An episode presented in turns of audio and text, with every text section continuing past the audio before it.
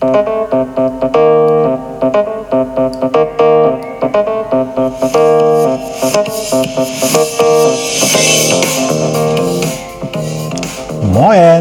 aus Hamburg und herzlich willkommen zum Podcast Neues aus Alltagshausen von und mit Alexander Maria Fassbender.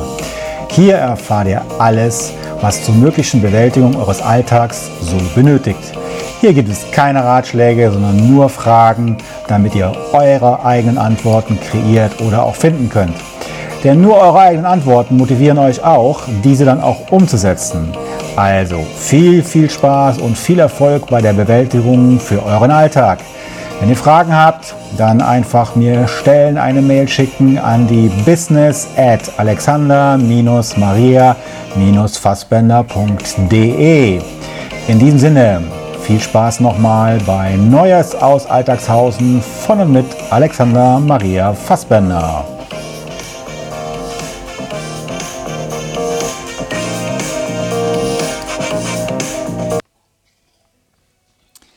Wie wird man zum Mitläufer? Hm. Ordnung und Rechtschaffende aufgepasst. Ich hatte vor geraumer Zeit ein merkwürdiges Erlebnis am Hamburger Flughafen beim Sicherheitscheck, das mir keine Ruhe gelassen hat. Ich musste mein Zigarrenfeuerzeug abgeben. Ja, ich rauche ab und zu Zigarre, so 10 bis 12 Mal im Jahr, also keine Panik. Das war mir leider alles so neu, dass ich das abgeben musste. Ich bin so oft schon geflogen und gab nie Probleme. Und die Verordnung soll aber circa zwei bis drei Monate schon alt sein. Egal, ich musste es abgeben, aus welchen Gründen auch immer. Es hatte weder im Handgepäck sein dürfen, noch im Gepäck selber. Jetzt sind Zigarrenfeuerzeuge, haben so eine blaue Flamme, das habe ich dann auch irgendwann verstanden, akzeptiert. Habe mich trotzdem geärgert, weil es ein Lieblingsfeuerzeug von mir war und auch nicht billig war. Soweit die Fakten. Das, was mir jedoch daran aufgestoßen ist oder war, ist die Art und Weise, wie man mit der Situation an sich und die Person da mit mir umgegangen ist. Es war wieder eine Zeitreise, so eine Art von Blockwart. Durchstöberte meine Taschen mit einer Genauigkeit und einem Tonfall, der schon sehr merkwürdig war. Sie haben nicht mehr die Befugnis, jetzt noch in Ihre Tasche zu greifen. Das ist Ihnen nicht erlaubt. Da zuckte ich erstmal zusammen. Wieso das denn nicht, fragte ich. Weil ich das sage und Sie sich entfernen dürfen. Äh, Moment, ähm, äh, äh ich soll mich entfernen? Nein, Sie dürfen nichts mehr entfernen aus der Tasche. Drehen Sie mir nicht die Worte im Mund rum. Ähm, ich dachte, oh je, das wird ja lustig werden. Ich will aber nichts entfernen, ich möchte nur behilflich sein. Das wird das suchen, dass Sie das schneller finden, was Sie für eine Möglichkeit suchen, bevor die Tasche unnötig durchwühlt wird. Das ist nicht mein Problem. Meine Aufgabe ist, den Gegenstand zu finden. Der Ton macht bekanntlich ja die Musik und die Körperhaltung sowie die Mimik gab ihr Übriges dazu, was ich beobachten konnte. Die Kommunikation nahm an Schärfe zu. Der Mann, der den Sicherheitscheck durchführte, starrte mich teilweise streng an und sehr fordernd, dass ich jetzt endlich das doch machen solle, was er sagt. Und ansonsten solle ich wohl hier stehen bleiben und einfach zuschauen. Ich kam mir wirklich vor wie eine Nazi-Zeit. Und das war nicht angenehm, dieses Gefühl. Es war verstörend, auf einmal ein Gefühl dafür zu haben, wie es den Menschen damals wohl ergangen sein könnte.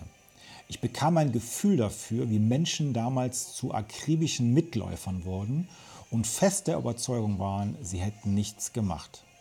Die von damals haben ihre aufgetragenen Aufgaben erfüllt und waren sich nie einer Schuld bewusst. Genau das hat mir dieser Sicherheitsmensch auch zu verstehen gegeben. Und ich sage euch, kein schönes Gefühl.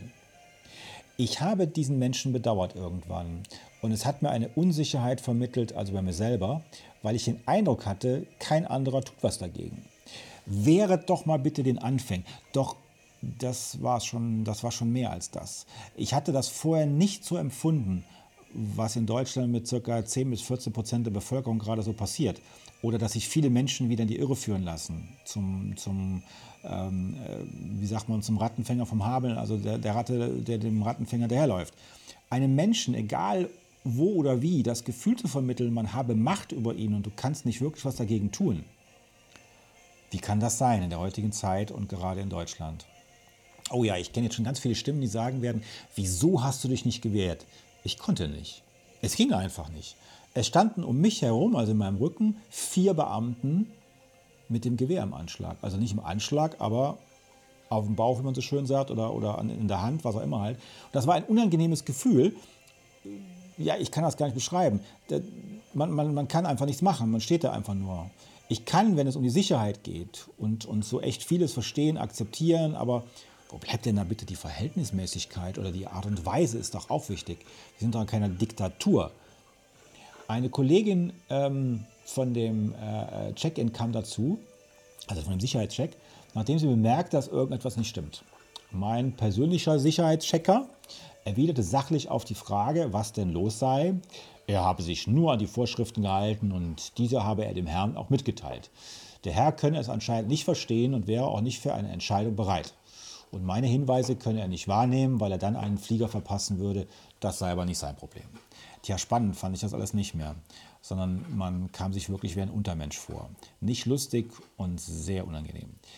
Ich finde, man kann seine Aufgabe gewissenhaft angehen, aber in der Art und Weise ist es sehr verstörend. Wenn es euch beim Lesen auch so geht, beziehungsweise beim Zuhören, dann werdet ihr es vielleicht verstehen. Was die Krönung war allerdings, ich sah dann noch, wie er mein hochwertiges Feuerzeug nicht wegwarf, sondern es in seiner Tasche verschwand. Ich sprach dann einen weiteren Kollegen an und der erwiderte, das könne er nicht bestätigen und er hätte jetzt keine Zeit, sich darum zu kümmern. Da muss ich sagen, fehlt mir dann endgültig die Worte. Wieso ich das hier schreibe? Weil ich mir immer schon vorgenommen hatte, nicht zu schweigen, damit meine Tochter später mal sagen kann, nicht sagen muss, ich habe es versucht, ich habe was getan, ich habe versucht, Menschen auf den Missstand hinzuweisen. Und ähm, ja, kann man das verstehen oder war das jetzt so kompliziert, dass ich so reagiert habe? Ich möchte, dass es nicht mehr so wird, wie es war. Ich möchte, dass wir verhältnismäßig agieren und reagieren. Dass niemand die Menschenwürde verletzt und sei es nur unbewusst. Eine Dame neben mir musste sogar ihre Kühlelemente abgeben, die sie hatte wegen eines Medikamentes. Ich glaube, Insulin war es. Klar müssen wir auch darüber nachdenken, wieso diese strengen Sicherheitsmaßnahmen eingeführt werden mussten. Auch das gefällt mir nicht.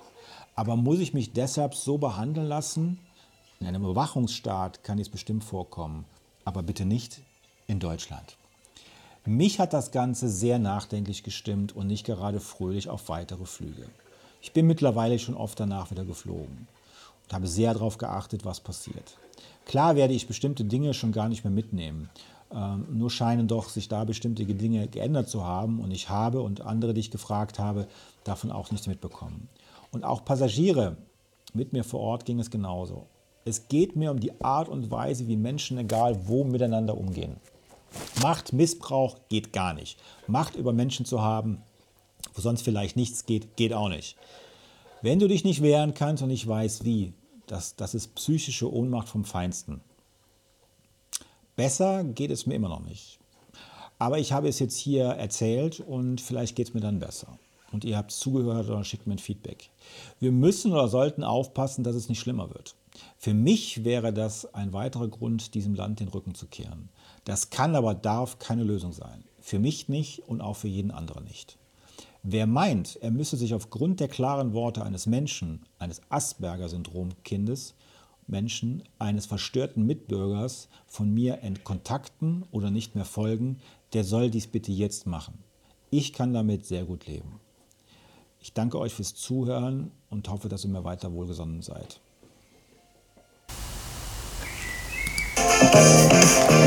So ihr Lieben, das war's dann mal wieder für heute. Ich danke euch für das Zuhören und ähm, freue mich auf eure Anregungen, die ihr noch haben werdet, hoffentlich. Und ähm, ja, wie gesagt, wenn irgendwelche Fragen sind an die business at alexander-maria-fassbender.de, dort ähm, höre ich auch alles, kriege alles mit und ist überhaupt kein Problem. Und ansonsten könnt ihr mir gerne auch auf den anderen äh, Portalen noch folgen, wenn ihr Lust habt. Ihr findet mich bei Facebook, natürlich bei Instagram und natürlich auch bei YouTube. Alles unter Alexander Maria Fassbender, nicht zu verfehlen. In diesem Sinne wünsche ich euch noch was, eine schöne Zeit, einen schönen Tag, einen schönen Abend ähm, oder nach dem schönen alten Motto guten Abend, gute Nacht und bis bald in Neues aus Alltagshausen. Danke, ciao.